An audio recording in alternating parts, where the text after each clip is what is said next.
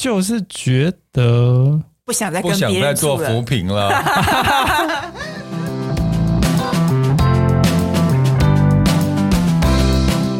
你们累了吗？这是给中年人的心灵鸡汤。确定不是麻辣烫？我是威爷，我是向向梅，我是 Ryan，欢迎跟我们一起中场休息，聊聊天再出发，也可以开瓶酒了。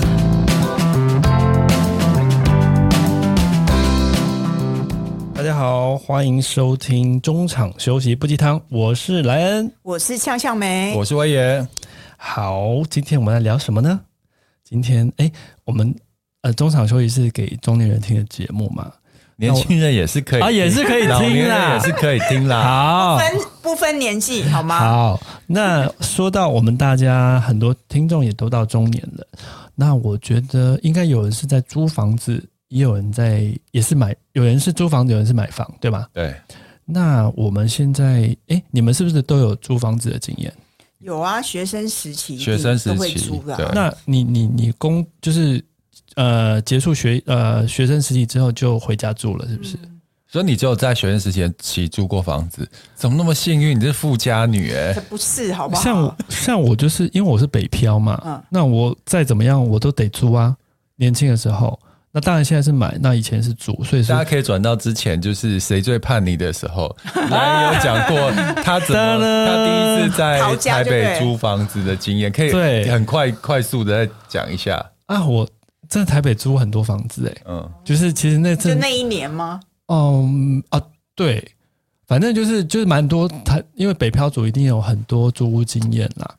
那不过我还算幸运的，我第一次是住在永和，我永和住过两次，嗯，然后东湖住过一次，戏子住过一次，然后之后就中孝东路什么永吉路还是什么住过一次，嗯，那在租屋有什么？特别的有趣的经验呢？年轻的时候会比较多跟室友合租的经验，啊，养房那种是吗？呃，就是一个公寓里面，嗯，那有各自的房间，那大家 share 那个，就养房啊，对对对对对，嗯，那但是老实讲，我个人是比较习惯自己住，所以我跟人家住的时间都不长，就是那种顶多一年。一年多，你现在不都是一直跟别人一起住吗？甚至没有没有，甚至几个月。我是说跟室友那个不一样。好，现在是跟另外一半嘛。然后后来我自己的租屋经验都是几乎去找那种呃小套房，嗯，就是独门独户，但是是有卫浴的，甚至有一个简单的小厨、小小厨台这样子。对对对，那个年代来讲，我觉得我都是住，因为那个时候的收入比较有限嘛。所以你就可以，你就就只能选比较边陲的地方了，嗯，比方说细致啊，嗯，这些永和这些地方，对。那后来就是慢慢觉得是说，慢慢有存到一点钱的，所以到一个年纪，就在一个时间点，一个巧合，就突然决定买一个小套房，嗯，就让自己觉得有一个，以北漂族来讲，我觉得那个时候的心态是有个安定感，对。那也在那边前后也住了两三年，那后来就有在哪？在呃，哎，汐止啊，那边也是戏子。对，你那个时候买小套房应该很划算吧？那我记得好像应该是两百两百出头万。嗯，对。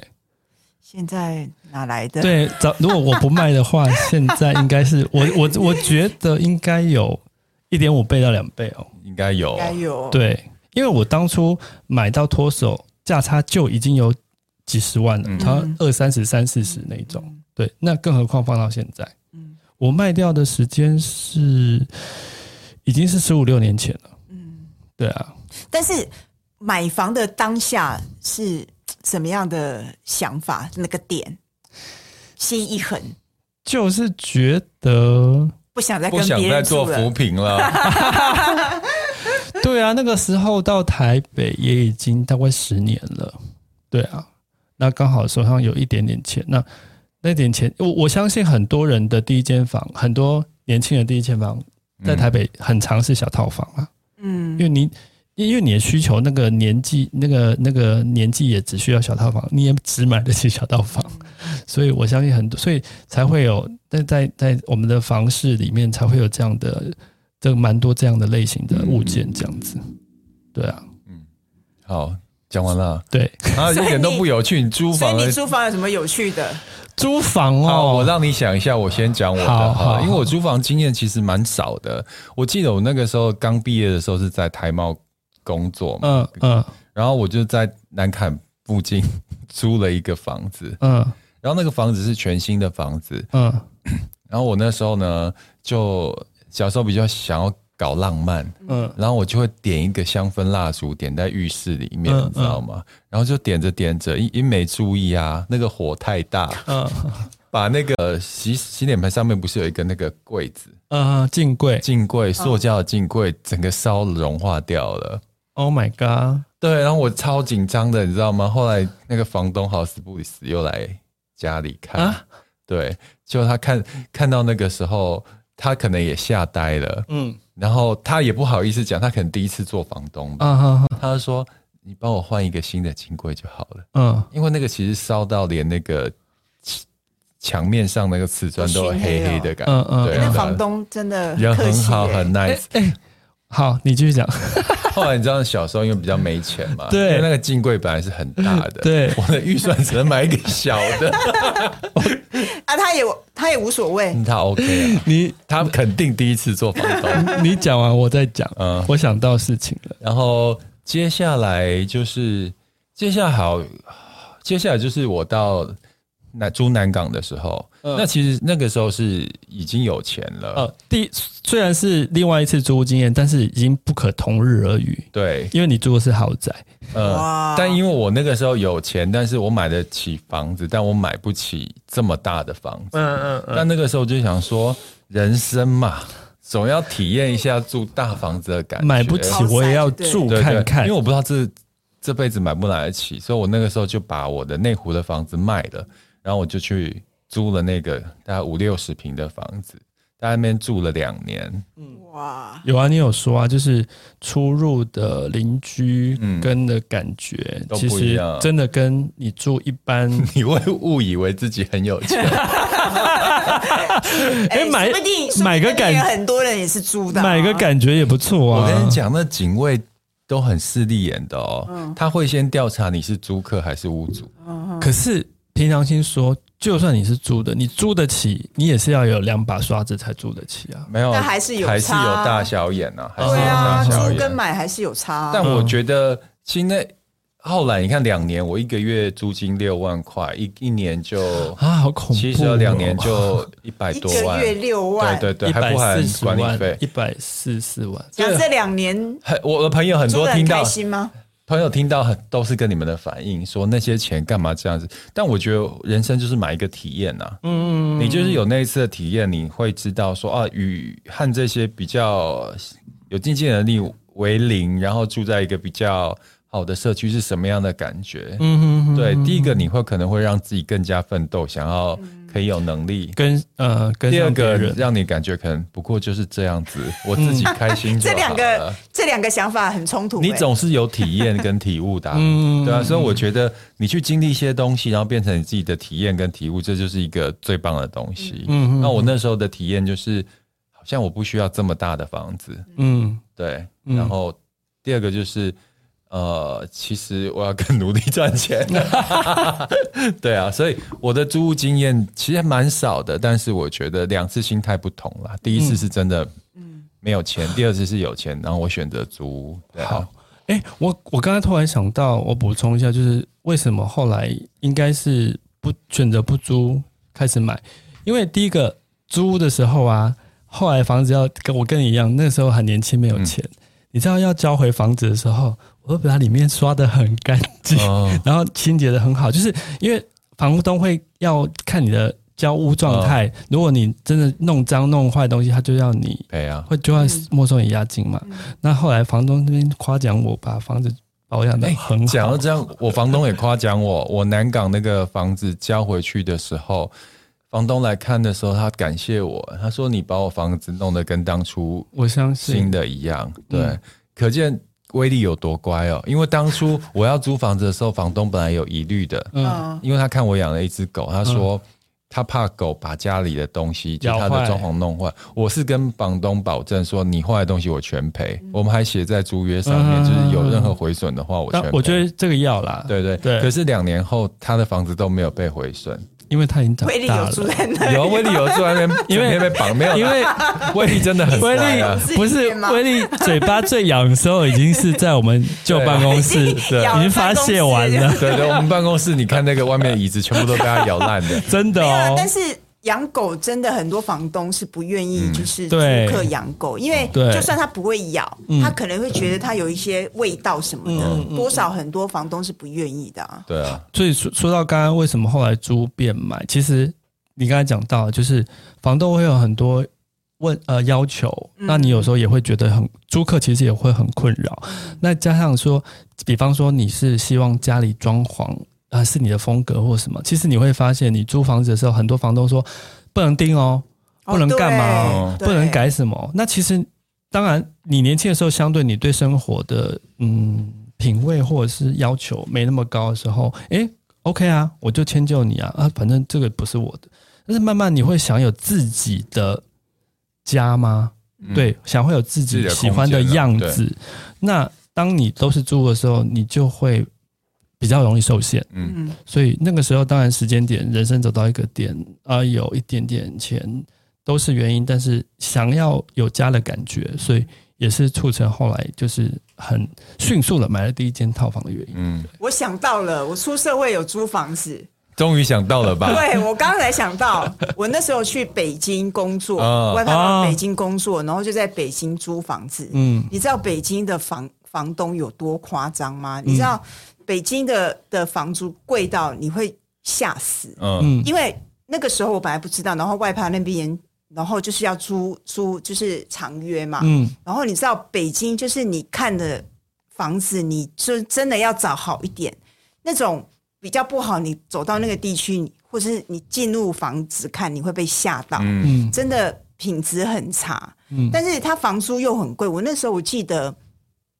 在北京，我住那那那区域是算不错，嗯，然后已经还不是很市区哦，嗯嗯，就是只是稍微离市区近一点，嗯，然后那边的社区是比较新的，嗯，你知道他他一签都是要签一年的，而且立马要给现金，嗯，然后我记得我那时候租那一个月，哎，多少人民币呀？反正一个月好像要三三四万这样子，嗯，他抢手到那个房东跟我讲说，你马上就要，如果你喜欢，你看好你 OK，你你马上要交那个租金哦，因为他说我不确定是不是别人会不会先，就是要比速度。嗯，我你刚才这样讲，我想到一件事，就是呃，因为我离租房子的时间已经有点远了，但是我现在回想起来，租房子总是有一种。寄人篱下的感觉，而且房东今天你运气好遇到好房东，诶，你日子过得很好，他什么东西帮你维系得很好，或你要修，他也都帮你。你遇到不好房东，他就只会找你，呃，也不是帮你找你麻烦，就有时候会找你麻烦，或者是你有真的需要他支援的需求，他会觉得说，哦，这不干我的事。嗯，真假的？对啊，对啊，对啊，真的是这样子。包括我们以前做生意也是啊，好房我们有租。啊，我们住了好几个店，店面对，我们好房东跟坏房东真的差很多。嗯，对，我们没有遇过好房东哦。有啦，第二个、第二家、第二家豪宅的那个是好的啦，他还有帮我们出头啊。不是管委会不是有对我们有比例很少，我们住了四家四家店嘛。对，就四家是好的，对对。可是我我也讲，因为我当过房东，那个时候买在我学校附近的时候。两个小套房租给别人，我觉得房东也不好当哎、欸，超不好当的啊！对，就是因为你讲那些房东都是比较没有责任感的，但是因为像我们做房东，就是你你就会有同理心嘛，把职业来做，对，比如说他什么东西坏掉了啊，打给你，你就要下去处理。嗯，那时候我还特别从台北开下开到那个中坜去处理这些事情，嗯，然后我就觉得哈。当房东好像也没有想象中这么幸福，这么好啊！就是的，他还是就会有很多琐碎的事，对，很琐碎。我觉得房东其实，如果你是租给别人，其实真的不好，对啊，各有。尤其租给学生，其实更不好。而且我再跟你分享一下，那个时候是在二零一四年之前。那时候租金的投报率还有我算过，还有六趴到七趴啊，那么高？对，你现在要当房东真的很难。如果你现在才买房子要出租的话，在台北大概两趴左右，嗯，出可能跟通膨差不多，顶多就是打败通膨而已，其实根本赚不了多少钱。房价现在太高，对对对，加上你投入成本，所以我们这个时代，如果你想要当包租公包租婆的话，现在才要买房子当包租公包租婆，我觉得很难。嗯，投资报酬率对，顶多就是放在边，让你保值，钱不要蒸发掉，或者跟通膨一样就这样消失。嗯，对，所以已经不是那个年代了。嗯哼哼，对，讲讲到那个回忆起以前我们租房的经验，那现在大家都长大了，长很大了，长很大了。对，对，现在已经脱离了租房子的的那个时期了。那现在。大家分别是处于什么样的状况呢？江夏美是什么状况？家里啊，住家里，嗯、真好，在台北吗？嗯、中和。你知道在台北老家在台北又有房子，然后住家里就是人生胜利组哎、欸，才不是好吗？是吧？那是基本、嗯、就赢在起跑点了、啊。对啊，其实就是你的在财富累积上面，有时候会比别人快很多。像一些北漂族，他的。住房租金就是一个固定的支出了，嗯，对，相对你就没有这样的支出了。你是家里的，你还是得负担开销开支，还是得付啊？你以为？嗯、哦，也也，你以为白住吗？怎么可能？嗯、好不好？毕竟你已经长大成人了，就该付的孝亲费还是要付一下。啊、哦，那来了呢？可是我觉得孝亲费归孝亲费啊，像我们就是必须孝亲费之外，我们还是要挤出。你也不用挤啦，房贷或哦，房贷或租金啊，对啊，我你我你说买房子的部分吗？对啊，对啊，我就现在就是呃，刚才不是说呃，十几年前买了一个小套房，然后后来就卖掉，然后现在有在市区买了一个公小公呃小公寓。你住在那边住多久了？呃，十五年哦，好快哦，十五年了，对，房贷快缴清了耶，没有，你十五年前买也很划算吧？对，他买在师大那边，相相对啦，就已经翻倍啊，没有啦，翻倍了，他翻你个头啊，真正的翻你个头，三哥的，别人 翻跟斗啊，翻三倍，没有，他点的确不是不不错，因为是学区嘛，那又是在。很方便的闹区，师大夜市附近的镜像里面，所以我们那边是不会吵的。嗯，就是是呃夜市人流是不会过来的。嗯，但是又可以享受到夜市的呃夜市那边的生活机能。然后你也知道学区相对人流都很单纯嘛，学生那大家的居民素质也都还 OK。然后近附近啊呃，呃公车不用说了，附近又又近古亭捷运站，我大概走到捷运站大概四分钟。哎、欸，你真的是真正的有钱人呢！屁啦，一个老公寓，一个老公寓有什么好讲的？等都跟啊，哦，等不到哦。哎、欸，那你真的做十五年，真的很厉害，就跟你的个性真的很像。像我自己买房子，我我我跟分分享，我前前后后买买卖房子大概十户，我一个地方。最多就是内湖那边，当初是因为钱不够多，但我在那边也住了六年，就住了六年。那后面的时间大概住两三年，我就搬家就还了。因为我刚刚有提到啊，我是到底为什么要这么密集？因为我我不知道，因为我没有把房子当成家。对，因为你知道，就单身汉嘛，然后就一只狗嘛，然后你就会觉得房子对我来讲是一个居住空间呢。对对对，就是。每次搬家都像一个小旅行，很有趣哦。比如说一开始是在这一区，嗯，了解这一区，然后现在搬到另一区，又一个新的体验。像我现在搬到那个现在住的地方，你会觉得好像到一个观光景点景点。嗯，真的，因为我去那边的时候，觉得哇，我好像到一个观光景点，因为那边是就就有迪化街，然后旁边有夜市，然后又有个中山区。对，他现在家很方便，对，超方便。然后你你会觉得。好有趣，好有趣哦！嗯，因为我觉得我跟你不同，就是我跟你说我北漂嘛，那所以这个对我来说是像我的家的感觉。像我的户籍也早年我还是都放在南部，但是后来到一个年纪，我觉得呃办什么 跟一些行政事务上比较有关系的，甚至是呃大到小到选举，大到一些身份证的换啊、干嘛的事情比较方便，我就把它签上来了。然后我的户籍在我的房子里面，所以那更像这是我的家的感觉。嗯、对，其实我们长大之后，因为工作或距离关系，真的，但现在我一个月每个月至少回去一次，但是频率就是没那么高。就台南是我的故乡了。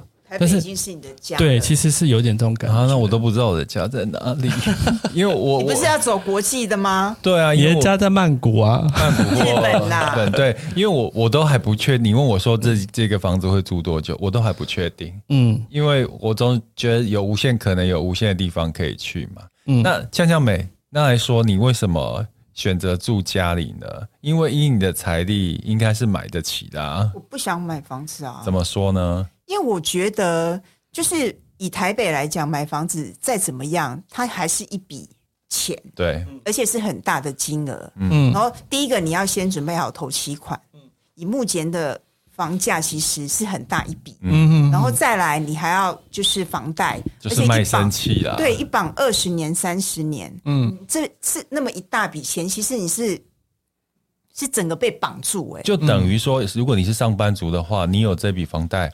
在房贷结清之前，你是没有办法退休的，啊、没有办法安心退休啦。对，对。而且而且，我觉得你买房子其实要注意的东西很多，你也不确定这房子到底适不适合你，风水好不好，邻居好不好？就是、对对，其实有时候房子买房子很怕碰到就是恶邻居，嗯，就是很多的未知数，你会觉得你买下去了，那那笔钱就整个投进去了，你也不能反悔。哎，真的，这个这个我可以体验到，就是。嗯我之前租房子哦，就南港那边，虽然就是豪宅区，但隔壁就是有小孩子，嗯，鬼叫鬼叫那种，哦、我就在晚上的时候都听到尖叫声，然后就是小孩在那边闹声，嗯，哦，我就觉得邻居好重要。你看，如果那个时候，如果说你遇到这样的邻居的话，你是买的话，你是跑不掉的。欸、对啊，话说到这边。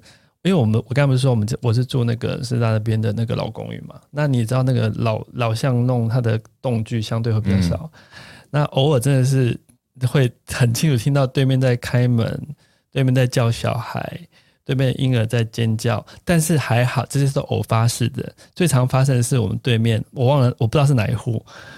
他们家的人是小朋友，应该在学拉小提琴，呃、所以常常比较会还好。我觉得所以说还好，就是 就算是有这个所谓的噪音，它至少是一个优美的音乐声，所以不是那种常常，至少不是打鼓啊。对，我觉得是真的还好。但但就像就呼应到你刚才讲，就是你就买房买房子一买下去，你其实没有办法确切知道你邻居长什么样子，你的环境是什么，那种未知数实在太大了。你其实。会觉得压力很大，嗯，或者是那个管委会的很不友善，嗯，对，就是很多的未知数是你没办法掌控的。嗯，当你发现不对的时候，你也没办法跑啊，跑要 花一点时间存钱。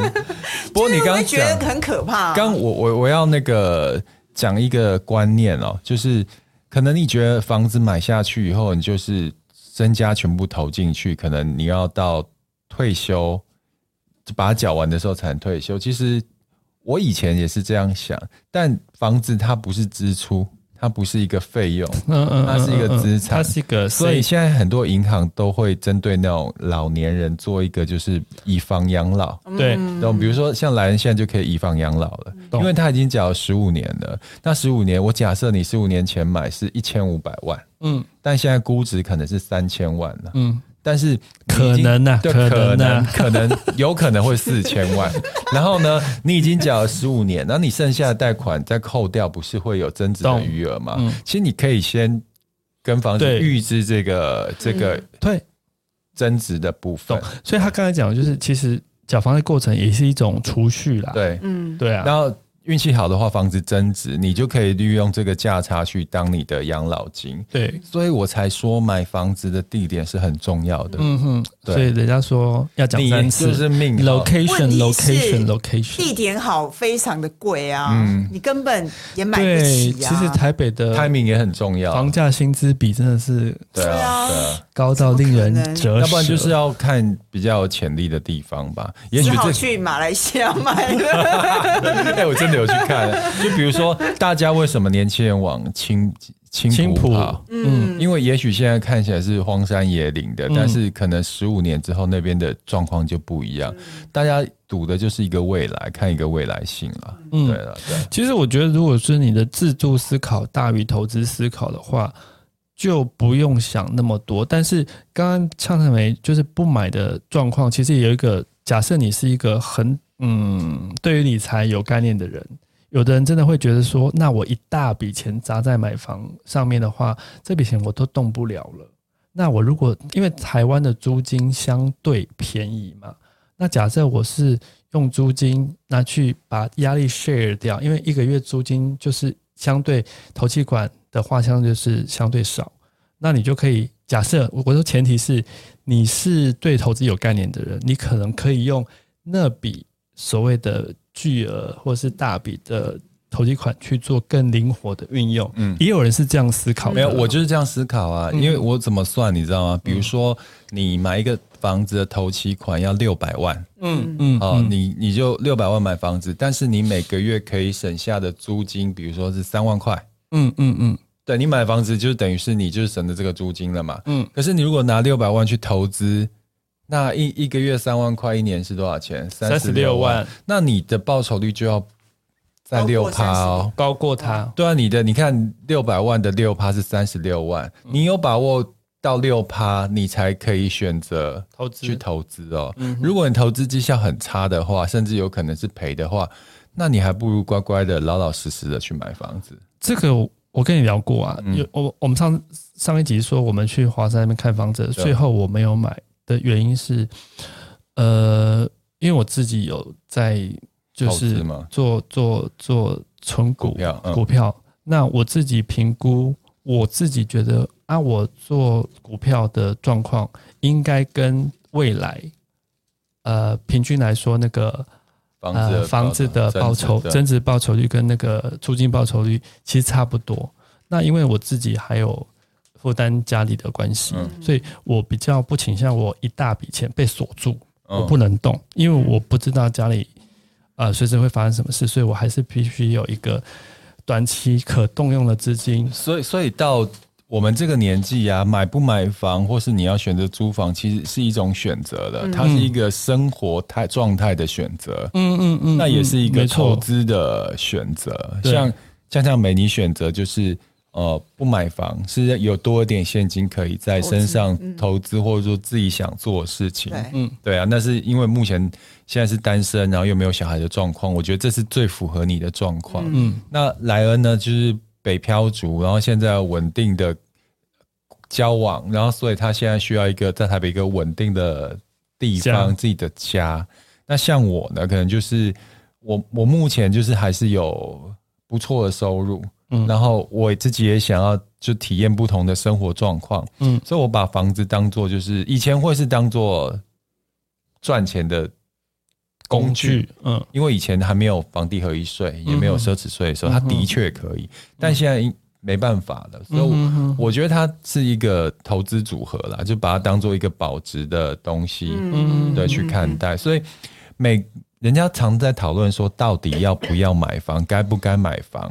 我觉得每个人答案都不一样的。对，你不能把别人的想法套在自己身上，因为你跟他有的状态又不一样。嗯，对，所以你要选择自己。最适合自己的方式，你看像，像呛呛梅现在也过得爽爽的，他不用为房贷烦恼，而且你看他就算去年就是离开职场，他也没有急迫性的经济压力啊。他不，他如果现在买房子的话，你我我跟你讲，你可能不会选择离职。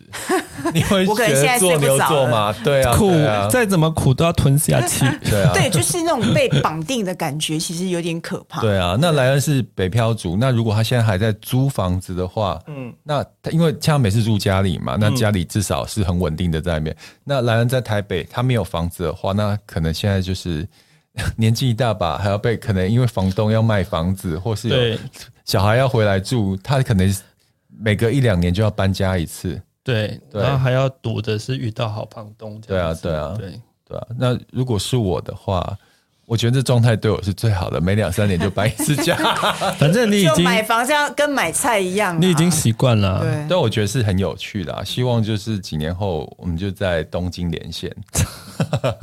对，好，那以上就是我们就分享一些自己租房买房的经验，那你也可以思考看看，就是如果你有要不要买房的抉择的时候，其实你不要去看别人的。专家的啊，或者是朋友的想法，你要看看自己的目前的状况是选择哪一个是最适合的，那这样你才会开心又没有压力哦。对，好，今天节目就到此结束，谢谢，拜拜，谢谢收听，拜拜，拜拜。